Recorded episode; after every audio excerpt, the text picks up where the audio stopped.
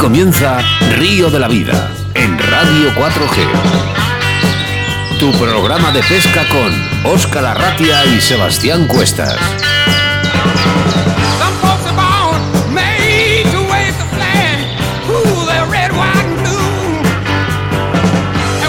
Saludos pescadores, ser bienvenidos, ser bienvenidas a Río de la Vida, tu programa de pesca en directo a través de la radio, en esta gran familia que cada día sumamos más oyentes. Programa 34 con nombre y apellidos, 26 de septiembre del año 2019, emitiendo en directo desde la 91.3 en Valladolid y para todo el planeta Tierra a través de nuestra aplicación móvil Radio 4G Valladolid. Me presento, mi nombre es Óscar Arratia y a mi lado, como siempre, mi compañero y amigo Sebastián Cuestas. Hola, Sebas. Hola, Óscar. Hola, pescadores. Los días pasan y Río de la Vida sigue haciendo programas para que vuestras tardes de jueves se hagan más amenas y disfrutemos de un estilo de pesca totalmente diferente. Acomodaros bien para disfrutar de una nueva experiencia de pesca radiofónica que hará que te sientas como pez en el agua. Os recomiendo que aumentéis el volumen de vuestra radio o de smartphone porque comienza tu programa de pesca favorito llamado Río de la Vida.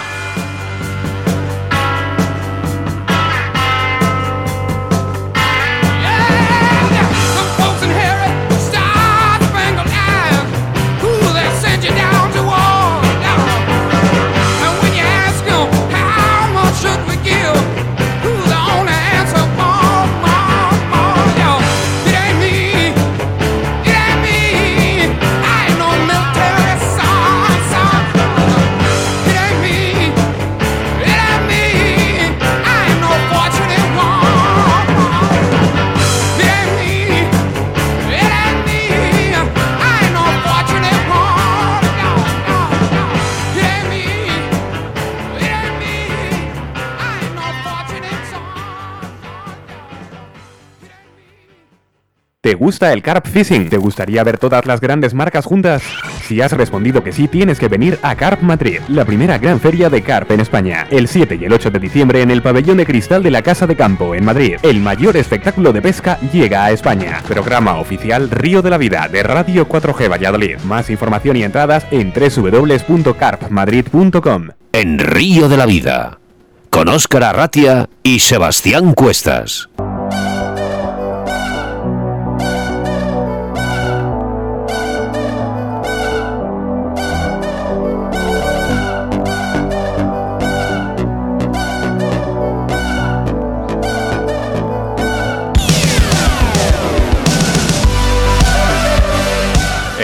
De hoy tenemos un gran protagonista, la lubina y su pesca en el mar, pero antes Sebastián Cuestas nos hablará de la situación de embalses y caudales haciendo referencia a vuestros mensajes que nos hacéis llegar a través de nuestras vías de contacto. Así nos lo hizo saber Julián de Arcos de la Frontera pidiéndonos información de embalse de Bornos en Cádiz.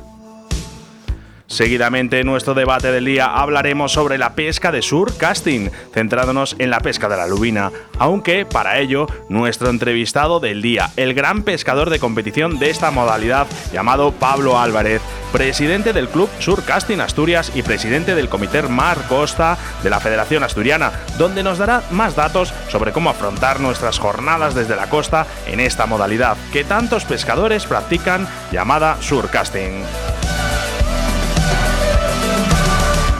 Como no acordarnos de nuestro patrocinador de estas dos semanas llamado Riverfly y que nos ha ofrecido ese fantástico lote para tus jornadas de montaje de moscas y streamers y que todavía estás a tiempo para poder conseguirlo. Solo tienes que entrar en nuestro Facebook, buscar la foto del lote de Riverfly, dar a me gusta en la publicación, comentar y compartir en tu muro y poder ser un premiado más de Río de la Vida.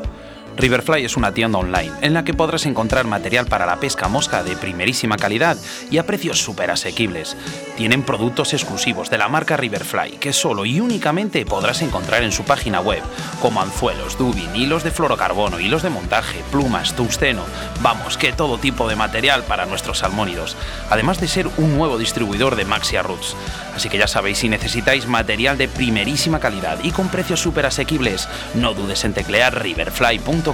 Además, también les puedes localizar en su Facebook, Ricardo Vergaz Lozoya y Riverfly Pesca Mosca, su Instagram, Riverfly Pesca Mosca, en el correo electrónico inforiverfly.gmail.com o llamándoles a su teléfono de contacto que es el 653 927049. En nuestro rincón del oyente tus quejas y denuncias y experiencias de nuestros pescadores en ese espacio que es para todos, ya un conocido en nuestro programa, ya que estuvo con nosotros en la primera temporada. Hablamos de nuestro mundialista Daniel Saucedo, donde debatimos la problemática y el impacto que está teniendo este tipo de cangrejo en nuestras aguas y los problemas que genera a los pescadores. Los colaboradores de Río de la Vida y habituales, la autovía del pescador, Deportes Antón, Moscas de León, Pesca Olit, Torno Roll Vital Vice Riverfly. Como habéis escuchado al principio del programa, nuestro nuevo patrocinador es Car Madrid, la feria de car fishing más grande de España, donde se encontrarán las mejores marcas y pescadores de todo el mundo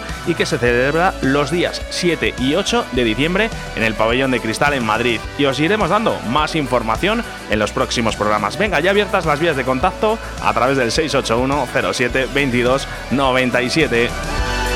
Agréganos en tu móvil como tu programa de pesca preferido.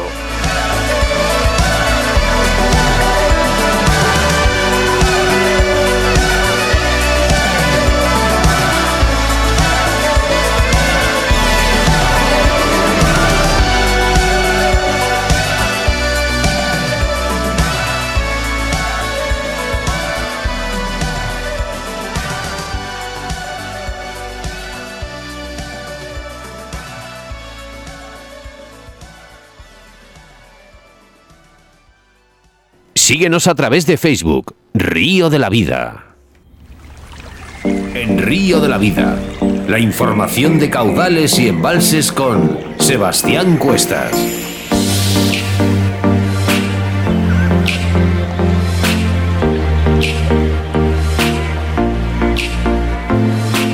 En nuestra sección de embalses y caudales hablamos del embalse de Bornos, situado en la provincia de Cádiz. La presa de Bornos forma una preciosa lámina de agua bajo la sierra de Grazalema y el río Guadalete. Es uno de los mayores embalses de Andalucía y reúne unas condiciones fantásticas para la práctica de deportes acuáticos y por supuesto para la pesca. El siempre presente viento, bueno para los deportes acuáticos y habitualmente malo para el nuestro, no es aquí un impedimento para que nos encontremos ante un estupendo escenario. Bornos cuenta con interminables playas donde disfrutar desde cómodos puestos de la pesca y de las fantásticas vistas. Y si de lo que se trata es de patear buscando depredadores, las orillas no lo pondrán también muy fácil. El embalse es un inmejorable escenario para iniciarse en la pesca de ciprínidos. En las jornadas más propicias, multitud de barbos, carpas y bogas no nos dejarán aburrirnos y nos, nos permitirán probar nuevas técnicas y cebos. Por ello, Bornos es un buen lugar para los nuevos en técnicas más complejas como el CUP. Por otro lado, la abundancia de peces de tamaño pequeño y medio hacen complicada la pesca de grandes ejemplares.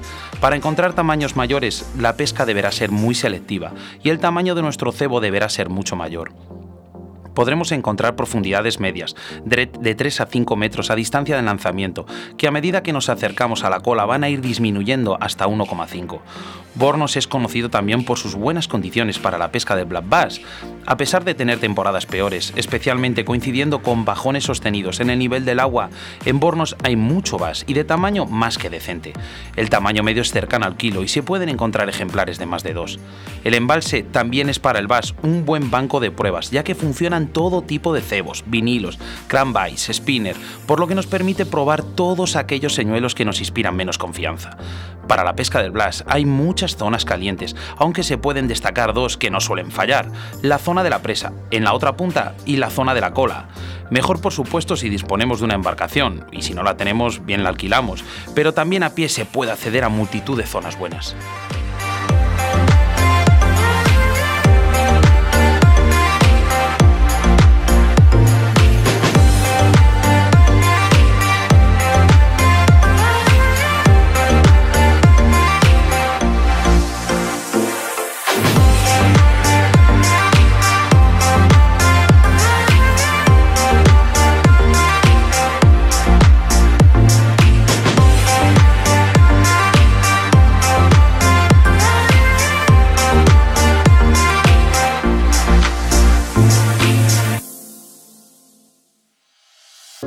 Síguenos a través de Facebook, Río de la Vida.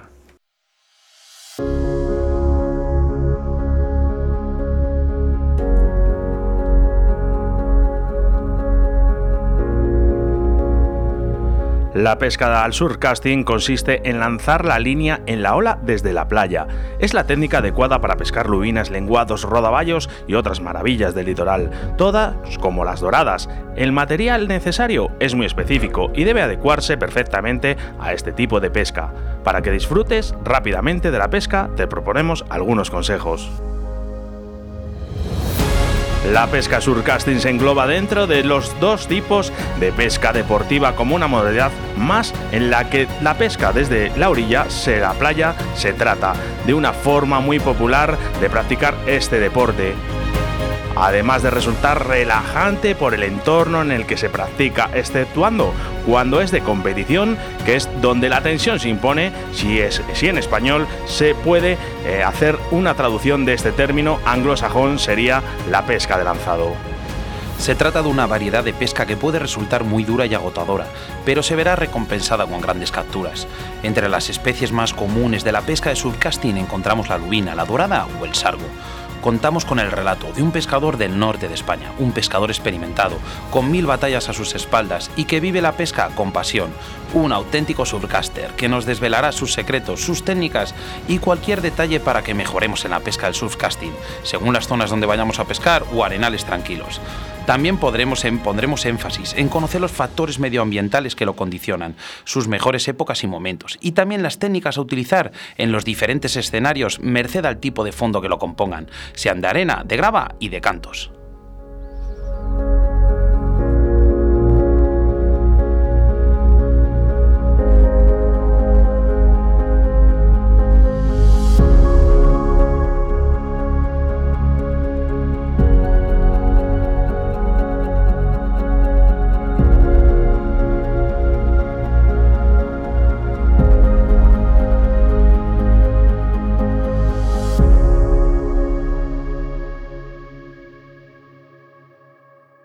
Río de la Vida, con Óscar Arratia y Sebastián Cuestas.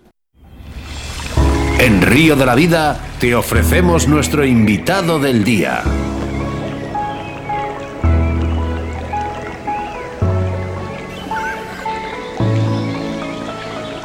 Hoy en los micrófonos de Río de la Vida y para hablarnos de Lubinas a Surcasting, Pablo Álvarez, presidente del club Surcasting Asturias y presidente del comité Mar Costa de la Federación Asturiana. Buenas tardes, Pablo.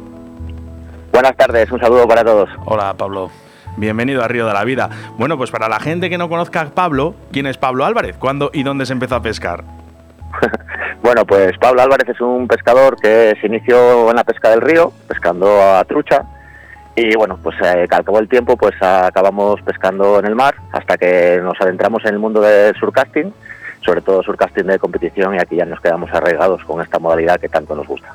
¿Por qué era el surcasting esa modalidad entre tus preferidas? Bueno, al final el surcasting en Asturias era una modalidad que no estaba extendida, no, no se solía hacer, eh, se hacía de una manera muy tradicional y bueno, empezamos a investigar, empezamos a adentrarnos dentro de, todo este mundo y bueno, más que sobre todo por la pasión que, genera y que me, que me, hace disfrutar, es el tema de, haberla profundizado y haberla metido aquí en la región que antes no estaba extendida. Dentro de, esta modalidad llamada surfcasting, ¿cuál es tu especie favorita? La especie reina del norte, yo creo que en general del Cantábrico, sería la lubina. Es una especie que tenemos en, en todo el vertiente cantábrico y casi podríamos decir que la tenemos casi durante todo el año y demás y es la especie reina, digamos que es la, más, la que más se atrae a los, a los pescadores en estas costas. ¿Dónde la podemos localizar esta especie y realmente cuál es la mejor época para poder pescarla? Localizarla, como te decía, la podemos localizar en lo que es toda la costa del Cantábrico. Bueno, también en otras hablo, zonas, Hablo en tema de profundidades, perdona, que no me he explicado bien. Tema de profundidades. Pues es, es, una especie que sobre todo se, se congrega en las zonas de, poca profundidad de costa. Sí que es verdad que cuando se juntan, se, se hacen, se embolan para la época de desove, que viene a ser las épocas de febrero, marzo, abril, se meten a más profundidad, en unos petones que hay por aquí por el norte, por el Cabo Peñas y demás, y es donde, donde se acumulan, pero normalmente están por la, por la costa, por la orilla. ¿El cebo, digamos, más eficaz para poder pescarla? Digamos que tendríamos digamos que tendríamos distintos tipos de cebo y distintas modalidades de pescarla. Pero digamos que la, más eficaz podría ser la sepia, eh, la sardina y luego ya tendríamos que meternos en el tema de, de anélidos, pero sí que hay, un par de, de, especialidades que serían la sepia y la sardina, que son las que más fuerza tienen, sobre todo para las grandes piezas. Ese sería tu, tu cebo preferido. El cebo preferido, claro, yo sí que te puedo decir que estoy más decantado por una pesca de la lubina centrada en la competición, porque soy un competidor nato, sí. es lo que más me gusta, pero sí que cuando voy a pescar lubinas eh, de por libre y buscando esas grandes piezas, eh, quizás en la época de verano me decantaría más por la sardina porque es el cebo de pasto, el, el, el cebo que más eh, encaja en esa época y luego ya en otras épocas de invierno nos meteríamos más con la sepia quizás. Mira, ya nos llegan mensajes aquí al 681072297 y nos dice, eh, pregunta Pablo, ¿en qué profundidades las podemos encontrar mejor? Bueno, yo creo que lo que te decía, ¿no? Que es una especie, como sabéis, se pesca surcasting, se pesca cebo y también se pesca rapala se pesca spinning. Entonces estas modalidades ya sabes que no pasan de, de, 100 metros de la orilla, o sea que al final podríamos definir la, la profundidad eh, normal de, de, una costa como la que viene a ser asturiana, que estaría entre 8 o 10 metros como máximo. Vale, es que, eh, bueno, eh, se pueden pescar, tenemos la tendencia de cuanto más lejos, la lubina más grande. Mm, eso no pienses que siempre es así. De hecho, eh, normalmente eh, aquí había una técnica muy arraigada, que era pescar con sardina, con cañas muy largas, de 6 metros, cañas blandas, y se solía pescar justo detrás de la, entre la primera y la segunda ola. Estamos hablando de pescar lubinas de 5, 6, 7 kilos a menos de 50 metros de distancia desde la, desde la orilla de la playa. Claro, es que digo, bueno, mmm, quería que me contestaras esto porque es una idea que tenemos muchos pescadores, ¿no? No, cuanto más lejos tiro, la lubina seguro que sale más grande. Pero bueno, eh, Pablo, mira, eh, ¿qué, ¿dónde podríamos obtener más capturas entre una embarcación o desde la orilla? Porque son dos pescas completamente diferentes. Son dos pescas totalmente diferentes. Como te digo, depende un poquito de la época. Sí que es verdad que, por ejemplo, se sabe que los pescadores profesionales los, las esperan en esas zonas que te decía de petones, que estarían a lo mejor a 50, 60 metros de profundidad, 40, 30, y que serían esa época en la que ellas se juntan en una bola grande para hacer el desove. Pero realmente las profundidades y las zonas en las que ellas se concentran más y se esparcen durante por toda la costa y que luego los deportivos son las distancias y las profundidades a las que las podemos pescar serían muchísimo más arrimadas a la orilla. Pablo, eh, ¿qué cañas sueles utilizar y carretes para, para, esta modalidad? Bueno, el tema de los equipos, eh, hay dos tipos, ¿no? Como te decía, la pesca de la lubina eh, de grandes piezas, necesitaríamos una caña un poco más blanda, quizás un poco más larga, porque como sabéis, la lubina es una especie que se, se pesca en la rompiente, se pesca en la espuma, eh, se pesca ahí entre las olas, entonces ahí que sí necesitaríamos una caña de cuatro metros y medio, cinco metros, incluso seis metros, una caña que acompañe al oleaje para que deje trabajar bien a los aparejos y los cebos y buscándolas en esas distancias medias. Y luego también tendríamos eh, pues la pesca de competición en la que tendríamos que utilizar las cañas ya de nueva generación, cañas de 420, 450 de alto módulo de carbono que conseguirían grandes distancias y ya podríamos jugar con, con ese, ese esa forma de, de, encontrar lubinas desde 150 metros hacia adentro. Si hablamos de la presentación del cebo, me supongo que no será coger enganchar la, lo que es la sardina al, al, al, cebo. Habrá una manera de presentarlo para que estas amigas lubinas no, no sean recelosas, ¿no? Por supuesto, tanto la sardina como la sepia, todo tiene su técnica. Eh, para mí es importantísimo la presentación del cebo. Ya no solamente como el cebo en sí, sino que la forma que el aparejo presente el cebo en el agua. Muchas veces en estas aguas cantábricas es muy importante la acción de las corrientes.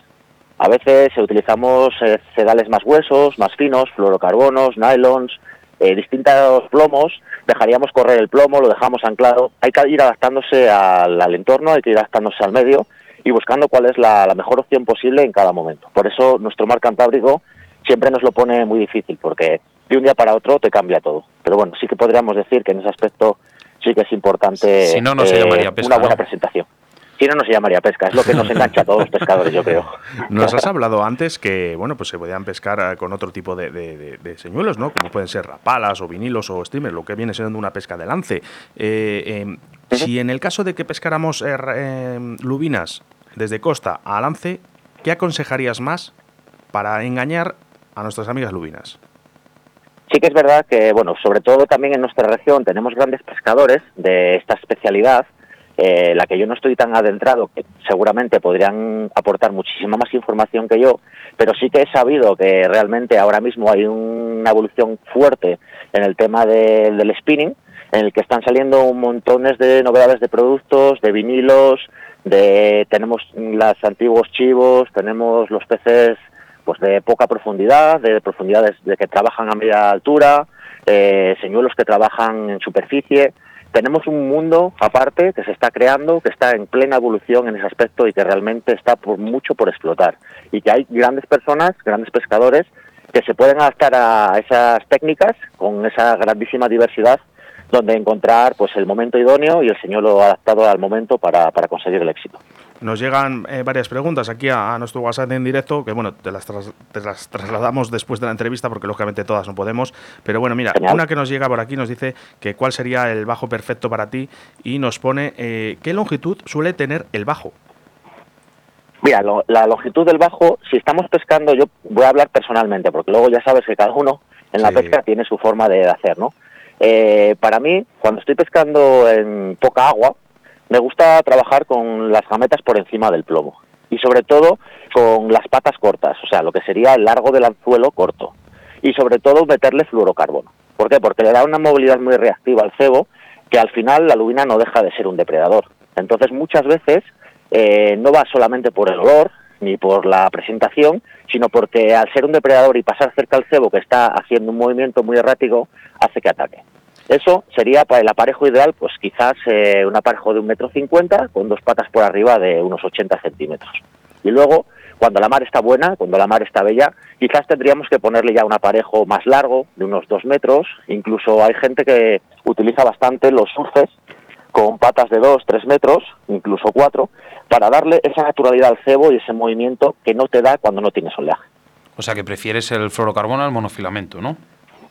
El fluorocarbono es un... Yo creo que el tema del fluorocarbono y el, nylon eh, a veces está un poco sobrevalorado. Quizás eh, podríamos decir que para pescar de día sí que es verdad que bueno hay unos estudios que dicen que el fluorocarbono se ve menos o que refleja menos la luz y eso es muy importante. Pero también es verdad que cuando estamos pescando en un escenario en el que no hay luna, que estás por la noche o no hay luz o no hay sol o las aguas están tomadas, no es tan preciso necesitar un hilo que se vea o no se vea. Y entonces ahí es donde entra en función el tema de la presentación. Es conocido que hay muchas veces que estás pescando, nosotros los de competición lo notamos, estamos pescando con fluorocarbono y no estás obteniendo resultados y metes un monofilamento y los empiezas a obtener. Y eso es porque realmente en ese momento sí que hace falta un hilo que tenga una presentación más natural con una ductilidad distinta. Has hablado de, bajos y de aparejos, pero si hablamos de anzuelos, en esta modalidad llamada surfcasting, eh, me supongo que habrá alguno en especial o algún tipo de...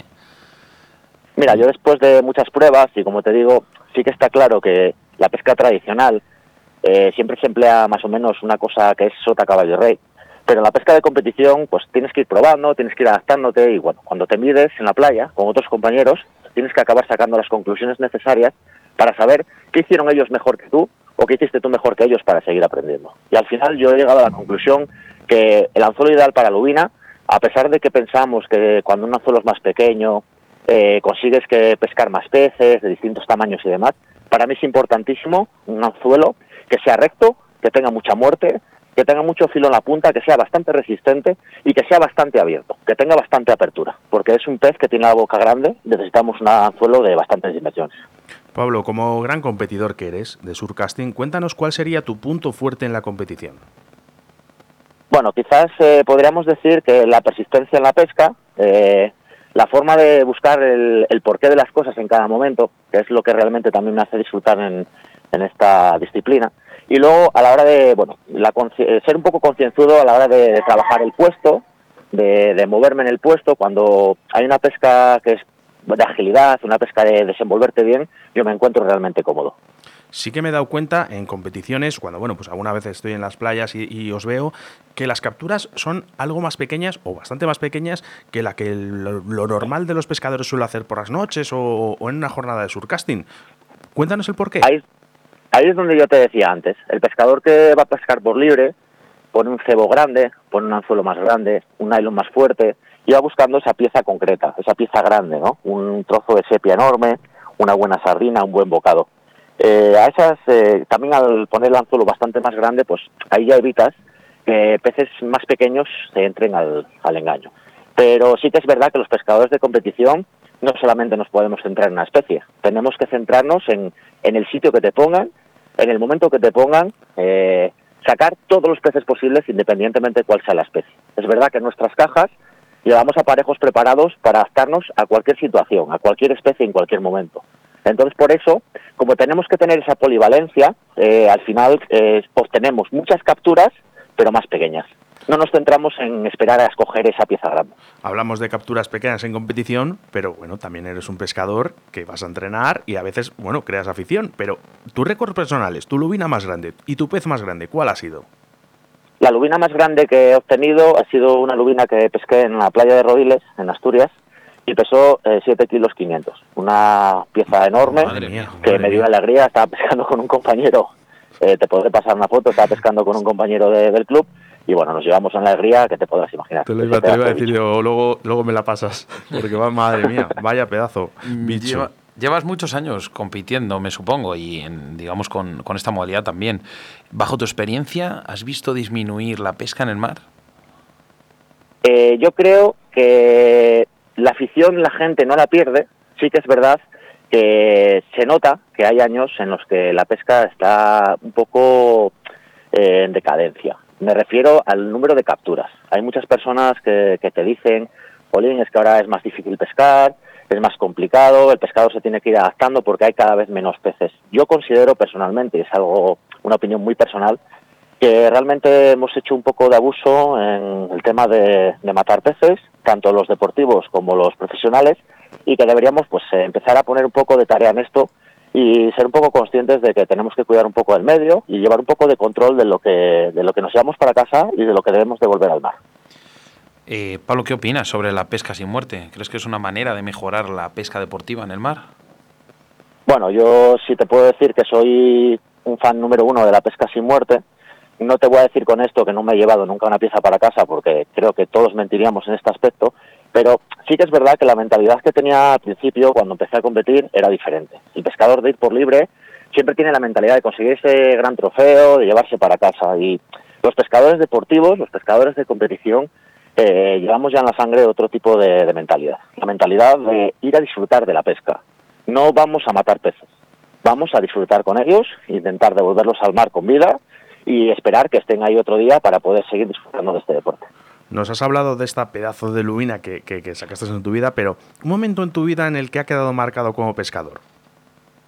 Bueno, yo creo que realmente tengo muy buenos momentos en la pesca, eh, no solamente en la práctica, sino en todos los momentos que acabas disfrutando con, los compañeros. ¿no? Eh, nosotros estamos haciendo un trabajo muy fuerte aquí en Asturias, eh, promocionando este deporte y bueno, otras disciplinas también, y realmente al final con lo que te quedas es con esas jornadas en las que vas a disfrutar con amigos, vas a disfrutar con compañeros y disfrutas de este deporte en compañía, porque para mí es mucho más importante al final el sociabilizar, el ir a vivir el momento, más que ir a pescar y decir me he sacado este gran pez, porque al final vayas y pesques o no pesques, el hecho de ir y disfrutar del deporte es lo que más importa, por lo menos para mí.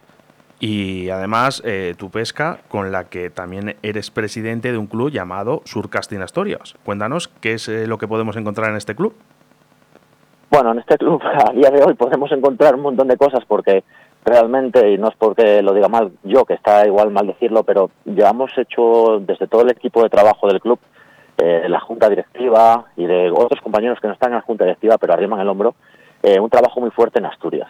Estamos desarrollando un montón de actividades, estamos desarrollando dos Opens, uno de, Río, que lo tuvimos hace 15 días. Dentro de 15 días tenemos, eh, quizás podríamos decir, uno de los mejores Opens de España, está muy trabajado. Eh, vienen 100 pescadores de varios países, con un montón de premios, aproximadamente unos 14-15 mil euros. Eh, y bueno, estamos incorporando y mejorando año tras año con todas estas actividades. Digamos que este club tiene solamente seis años, pero hay un fuerte grupo de trabajo que está haciendo el bien por el trabajo de, la pesca en, nuestra región. Pablo, si mañana viniese una persona con un cheque en blanco y te dijese, puedes elegir el sitio que quieras para poder ir a pescar con todo pagado, ¿dónde irías? Iría a cualquier sitio donde podría disfrutar de la pesca con mis compañeros. Oh, qué bonito. muy bien, muy bonito, muy bonito. También eres eh, presidente del comité del Mar Costa de la Federación Asturiana. ¿De dónde sacas el tiempo, Pablo? Por cierto, que ahora te hemos pillado en el campeonato. Me pillas en campeonato, en plena organización del Campeonato de España de Veteranos. Eh, desde la Federación Asturiana nos hemos encargado de la organización de, de esta prueba. Ahora mismo tengo a los pescadores en la playa, a las 8 empieza la manga Estamos justamente ahora están mis compañeros repartiendo los cebos y los picnics a los competidores. Y bueno, sí, la verdad es que es difícil, es difícil llevar todo esto porque al final eh, son muchos días de trabajo, eh, es trabajo totalmente altruista porque ya sabes cómo va esto de la pesca y al final pues la pasión es la que te acaba moviendo. Sí que es verdad que últimamente me siento muy afortunado porque desde el club tengo unos compañeros enormes que me están haciendo un gran, una gran ayuda, están apoyando todo el proyecto que, se inició hace cinco años y creo que, bueno, pues con todos estos hombros que van empujando del carro, al final conseguiremos seguir avanzando y llegar muy lejos con el trabajo de todos.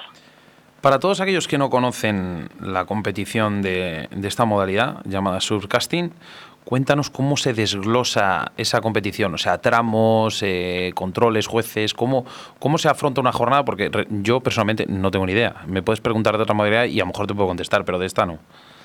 Una, una competición, pero dices a nivel organizativo o de eh, No, a nivel, a nivel, digamos, oficial.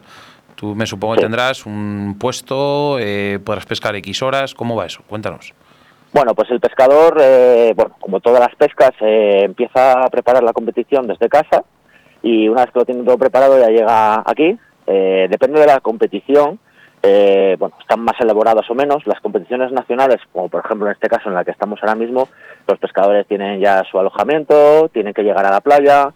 ahora mismo entraron al puesto a las 7 de la tarde, a las siete y media les tenemos que repartir el cebo y los picnic, a las 8 empiezan a pescar, tienen cuatro horas de pesca en esas cuatro horas de pesca tienen que pescar en el puesto que tienen asignado por un sorteo puro y no se pueden mover de ese sitio.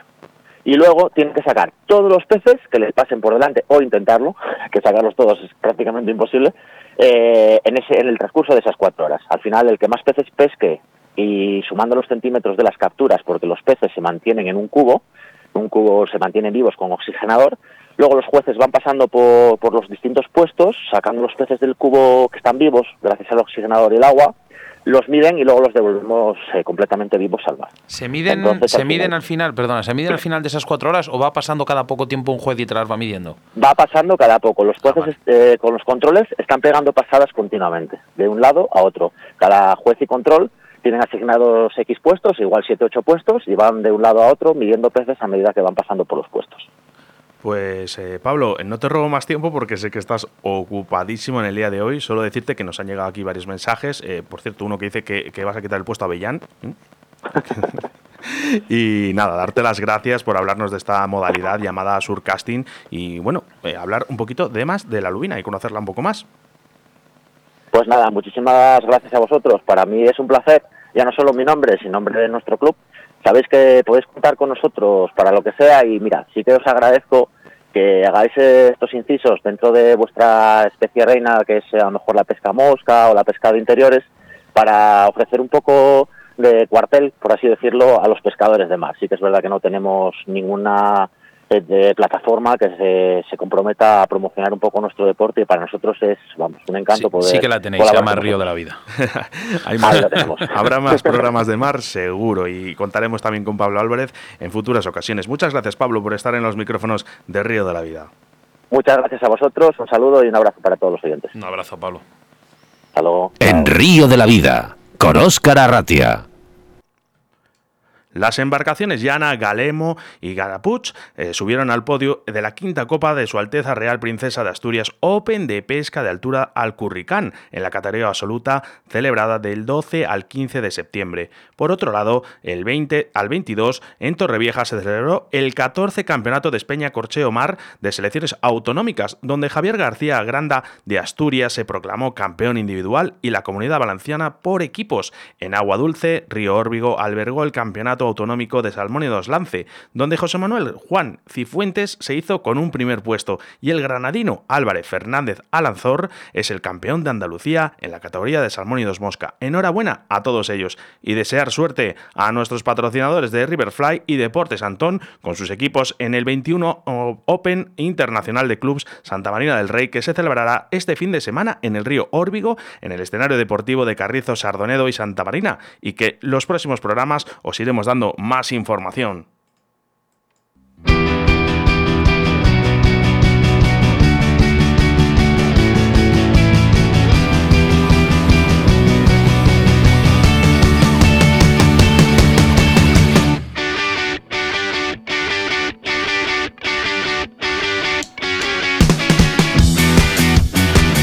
La autovía del pescador Deportes Antón, que al que le damos la bienvenida por volver a apostar por nosotros y en especial a su gerente César Antor, eh, Car Madrid, Moscas de León, Pesca Torno Roll, Vital Vice y Riverfly, nuestros patrocinados del día de hoy. Sebas, vamos con los mensajes que necesitaríamos dos programas para decirles el día de hoy. Oscar, se nota que la gente está loca porque empecemos, porque empiece, porque ha empezado Río la Vida, porque las redes sociales y nuestro correo están que arden. Empezamos por Palencia, mira, se llama Oscar, un tocayo tuyo. Me gustaría que hicieseis un programa dedicado al río Arlanzón y su población truchera. Tenemos un río precioso y con una población de truchas envidiable. Un saludo. Más, nos desplazamos a Ogrove porque ahí tenemos a Juan Carlos, nos escribe preguntando que si podemos hacer un programa de la pesca al varal, que le encanta desde pequeño y últimamente la gente se ha olvidado de una técnica tan histórica como la pesca al varal. También ¿eh? nos mandan saludos desde la Peña Los Buitres en Cádiz. Uy, qué bonito este nombre. Qué bien. Gracias por hacer un programa tan divertido. Estáis haciendo algo muy grande por la pesca. A través de nuestro WhatsApp, el 681072297, nos escribe Manuel y nos dice, ¿por qué no duran más los programas y si hay posibilidad de ir a vernos en directo a la radio?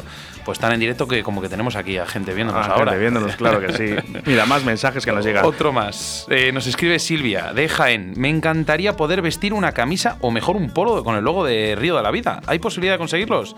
Pues bueno, luego subes unas fotos, Oscar, y que lo vean, ¿no? Sí, ya tenemos polos para de Río la Vida, tanto para mujer como para hombre. Y mira, para aquí también nos llega más mensajes. Dice, vamos ahí que empieza la fiesta. Eh, un saludo para Héctor y Zaida, que nos están escuchando juntitos en el coche. Vale, pues un saludo para ellos. Eh, a ver, ¿qué más aquí? Ese Pablo le va a quitar el puesto a Bellán, que ya se lo habíamos dicho. Eh. Un grande de aquí de Asturias. Mira, un patrocinador nos escribe desde León, eh, desde el Open de León de Santa María del Rey. El equipo Riverfly os envía un saludo al equipo de Río La Vida y a todos sus oyentes. Oh, gracias por apostar por la pesca deportiva. Necesitamos mucho apoyo para este deporte tan bonito. Bueno, pues mira, apoyo y más programas que seguramente haremos. Daros un saludo a Óscar y Sebas y de Mariano de Murcia. Hombre, mira, Mariano, ¿qué tal? ¿Cuánto tiempo? Otro, este fin de semana, perdona, Sebas. Y Nada, este fin de tranquilo. semana me voy al sitio donde Óscar sabe dónde están las lubinas grandes. Sí, pues eh, no me lo has dicho a mí, pero bueno. Me las- me las va a parece pinchar. muy mal, ¿eh? Como Me las va a compañero de la radio me parece muy mal. Eh, gracias por apostar por la pesca deportiva. Necesitamos mucho apoyo para que este deporte sea tan bonito. Eh, mira qué bonito el mensaje. Muchas gracias. Eh, se llama JM Benito. Bueno, mira, dice por aquí, dice por mensajes también de Messenger. Dice, hola, soy un reciente seguidor vuestro y me encanta el programa de Río de la Vida. Estoy escuchando todos vuestros podcasts y son una pasada. Tengo una duda, y es que eh, no sé cómo agregaros a mi Facebook. Ya os estoy siguiendo, pero no sé si tengo que hacer algo más para mm, teneros agregados y así poder participar en los sorteos. Eh, Uru, Uru de Uru. Cada vez me lo ponen más difícil los nombres. Dice, Hay pues que mira, ampliar esta sección, Oscar. Nada, mira, tenemos ya 5.000 amigos en Facebook, ¿vale? Y ya no podemos agregar a nadie más, pero agregarnos en nuestra página de Facebook y desde aparte, desde ahí, ¿vale? Eh, no tenemos límites y podrás acceder a todas las noticias y regalos de nuestros patrocinadores.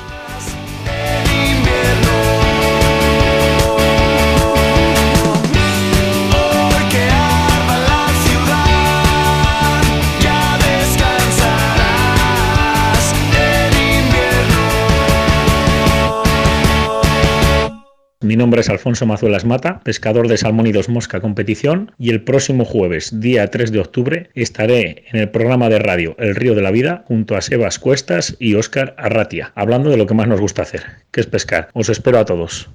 En Río de la Vida, con Sebastián Cuestas.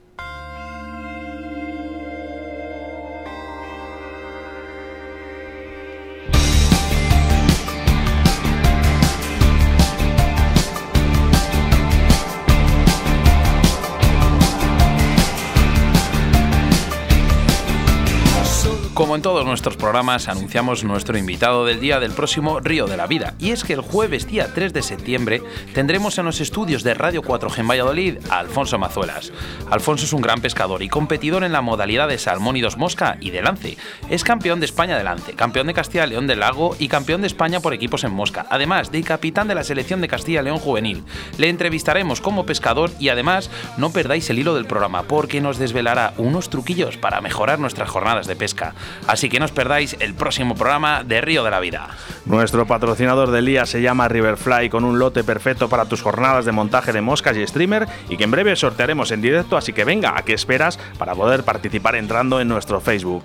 Riverfly es una tienda online en la que podrás encontrar material para la pesca mosca de primerísima calidad y con precios súper asequibles. Tienen productos exclusivos de la marca Riverfly que solo y únicamente podrás encontrar en su página web, como anzuelos, dubin, hilos de fluorocarbón y de montaje, plumas, tusteno, vamos, que todo tipo de material para nuestros salmónidos, además de ser un nuevo distribuidor de Maxia Roots. Así que ya sabes, si necesitas material de la primerísima calidad y con precios súper asequibles, no dudes en teclear riverfly.com. Además, también les puedes localizar a través de su Facebook, Ri- Ricardo Vergaz Lozoya y Riverfly Pesca Mosca, su Instagram, Riverfly Pesca Mosca, su correo electrónico, inforiverfly.gmail.com o llamándoles a su teléfono de contacto que es el 653-927049.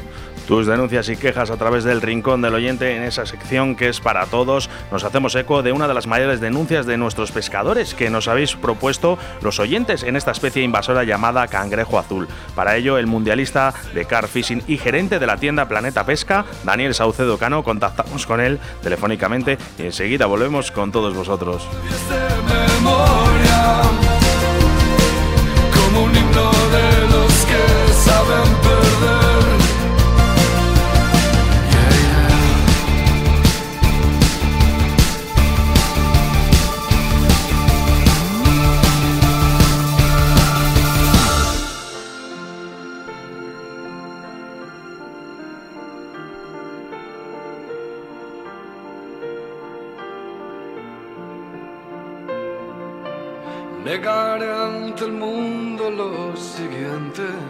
Que si de algo voy sobrado, es de falta de autoestima y que por eso te lo canto sin tener que usarte quiero. A través de una metáfora, ese ánfora que uso para resguardar mis miedos a que un día las comprendas. Situación inaceptable, que esté viciado a que te cueste descifrarme. Si entendieras la ironía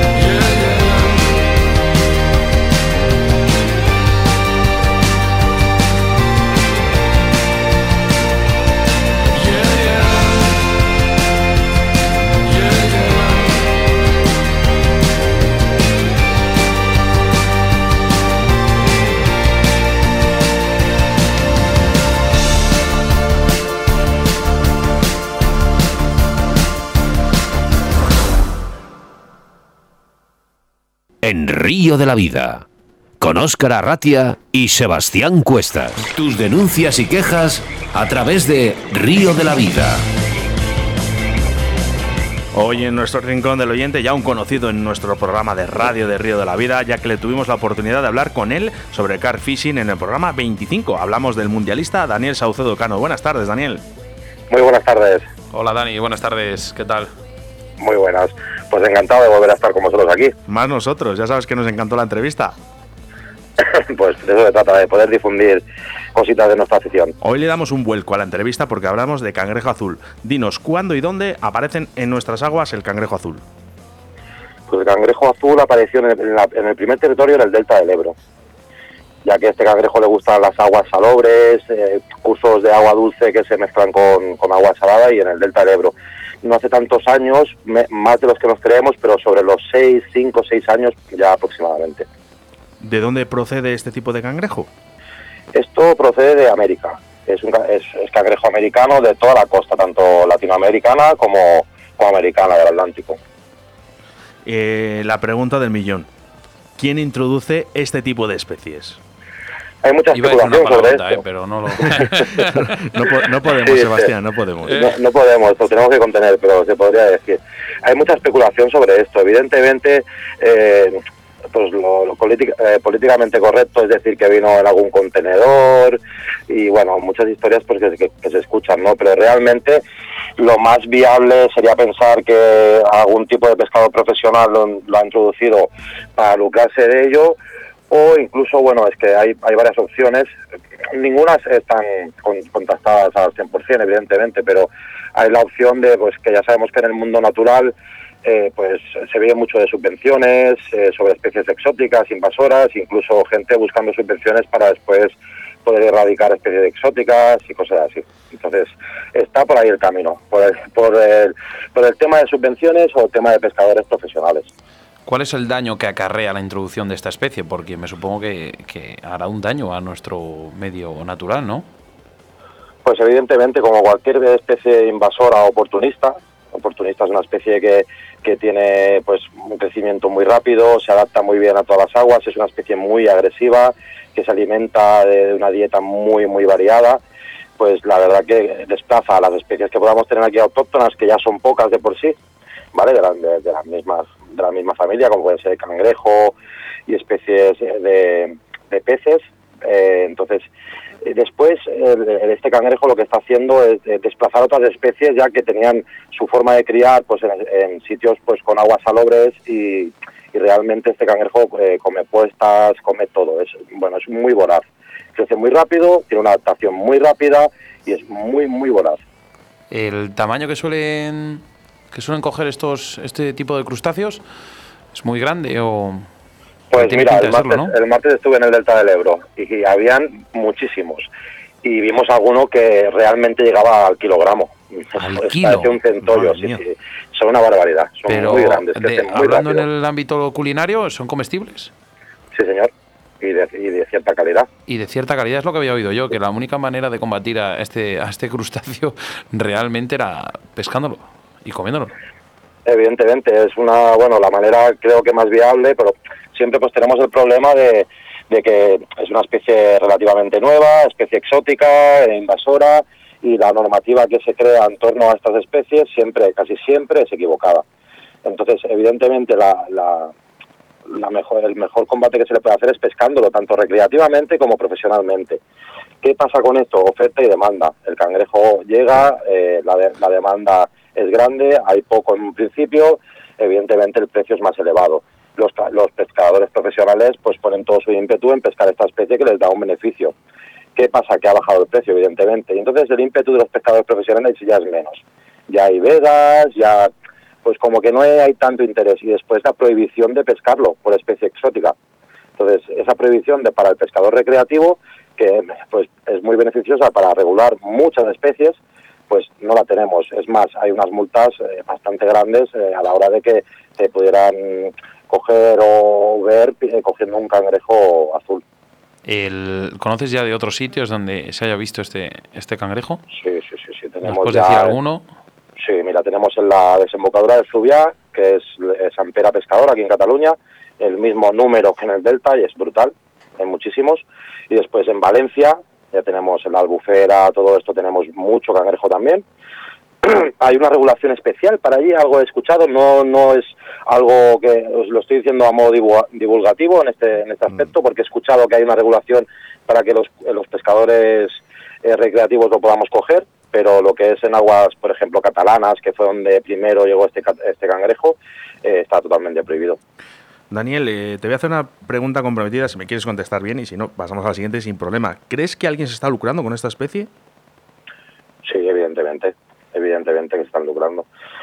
ya partimos de la base que pues debido a la sobrepesca profesional, eh, pues evidentemente hay, hay menos especies, eh, bueno, entonces hay que centrarse en algo y evidentemente los pescadores profesionales se están lucrando.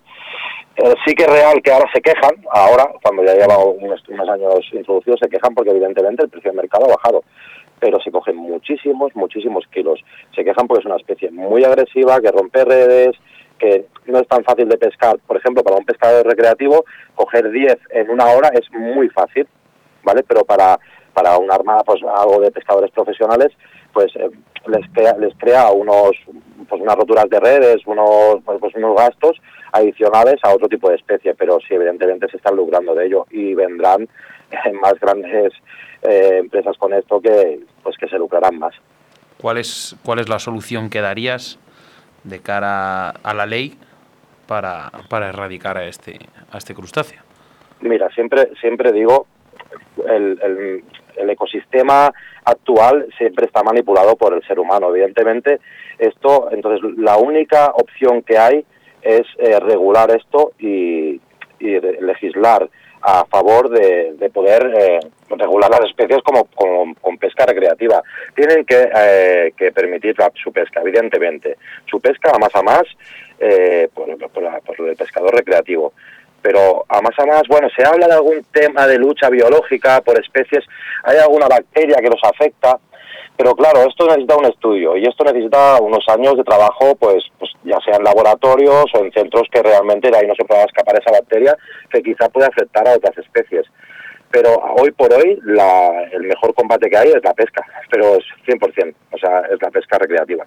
Pues habrá que salir todos a, a por el cangrejo azul. Sí, Porque... realmente es comestible, está bueno y, y es una especie que, tanto en la pesca recreativa como la pesca profesional, pues está molestando bastante, claro. Una solución gastronómica, nunca mejor dicho. Sí, señor.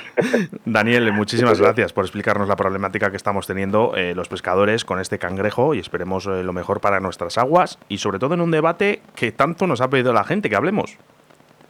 Pues gracias a vosotros, como siempre. Creo que es importante hablar de esas especies pues que, que realmente nos perjudican a todos, no solo a nuestra afición, sino medioambientalmente hablando. Entonces, es importante que dar difusión, que la gente conozca el caso y que conozca la realidad. Y que esto hay que regularlo, evidentemente. Bueno, Daniel, pues muchas gracias y ya sabes que volveremos a estar en contacto. muchas gracias a vosotros. Buenas tardes. Gracias. Buenas tardes. Escuchas Radio de la Vida con Óscar Arratia y Sebastián Cuestas.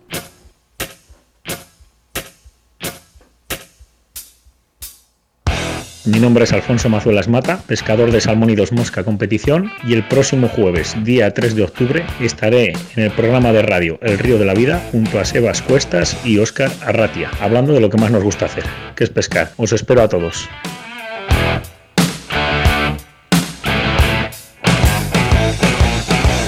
Como de costumbre, queremos recordaros que estéis muy muy atentos a nuestro próximo programa del día 3 de septiembre. Y es que, digo, perdona, 3 de octubre. Y es que tendremos en los estudios de Radio 4G a Alfonso Mazuelas. Alfonso es un gran pescador y competidor en la modalidad de salmón y dos mosca y lance. Es campeón, campeón de España de lance, campeón de Castilla y León de lago, campeón de España por equipos de mosca. Además, capitán de la selección de Castilla y León juvenil. Le entrevistaremos como pescador y además no perdáis el hilo del programa porque nos va a desvelar unos truquillos para mejorar nuestras jornadas de pesca. Así que no os perdáis el próximo programa de Río de la Vida. Los colaboradores de Río de la Vida, la Autovía del Pescador Deportes Antón, Car Madrid, Moscas de León, Pescaolí, Tornorol, Vital Vice y Riverfly. Vamos al sorteo, Sebastián, y vamos, lo grabamos. vamos. Vale, Eh, déjame que ponga aquí a grabar, que ya lo tenía más, o menos preparado. Bueno, vamos a proceder al sorteo del patrocinador de esta semana, se llama Riverfly. Oscar, dale al botoncito de la suerte. Dado. Queda. La- tan, pasan, pasan. Javier Lasí. Eh, ¿lo- ¿Es así? ¿Pone Sí, eso? sí, Javier Lasí. Lasí, que ¿De mira, ¿ves? mira, de Logroño. Enhorabuena, Javi, eh, por ese premio que has conseguido y que lo disfrutes muchísimo, que la calidad de este patrocinador es bestial. Bueno, pues enhorabuena, Javier Lasí de Logroño, que nos suscribía. Suerte a todos. Pues mira, la suerte ha ido para ti y nos pondremos en contacto contigo nada más acaba el programa para recoger tus datos y enviarte el, tu premio cuanto antes. Es importante que nos sigas en las redes sociales si quieres ser un ganador más de Río de la Vida. Agradecimientos a Riverfly por ese lote de productos que nos ha ofrecido para todos nuestros oyentes. Riverfly es una tienda online en la que podrás encontrar material para la pesca mosca de primerísima calidad y a precios súper asequibles. Tienen productos exclusivos de la marca Riverfly que solo y únicamente podrás encontrar en su página web, como anzuelos, dubin, hilos de fluorocarbono, de montaje, plumas, tungsteno, vamos que todo tipo material para nuestros salmónidos. Además de ser un nuevo distribuidor de Maxia Roots. Así que ya sabes, si necesitas material de primerísima calidad y con precios súper asequibles, no dudes en teclear riverfly.com. Además también les puedes localizar a través de su Facebook, Ricardo Vergaz Lozoya y Riverfly Pesca Mosca, su Instagram, Riverfly Pesca Mosca, su correo electrónico, inforiverfly.gmail.com o llamándoles a su teléfono de contacto que es el 653 927049.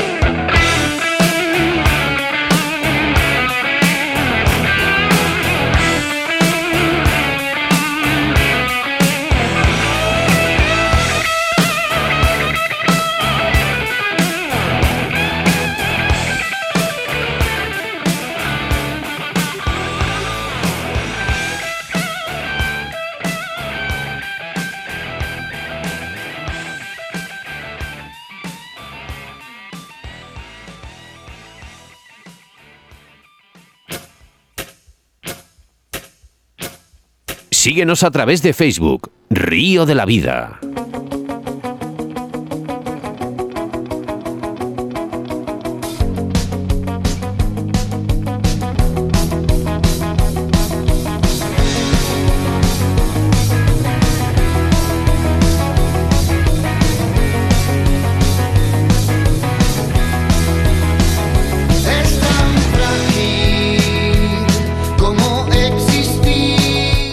Ya está. Ya hemos llegado hasta el final en este programa 34, Sebastián. Sí, ahí lo que decías tú, hay días que las cosas salen bien y otras que salen bien, pero Del revés. del revés.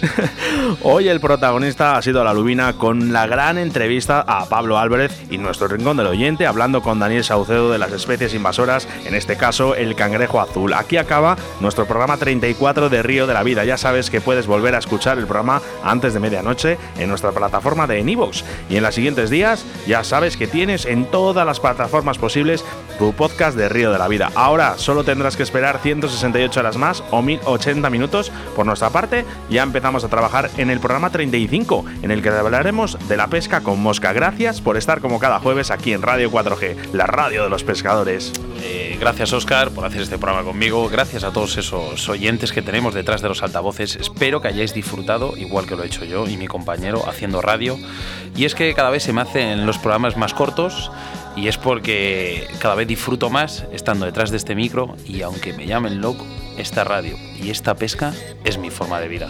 Un fuerte abrazo amigos. Saludos de quien te habla, Óscar Arrati, acompañado de mi compañero y amigo Sebastián Cuestas. Nos vemos en el río. Pero siempre da calor. Aunque cambie el ciclo, pero siempre brilla el sol.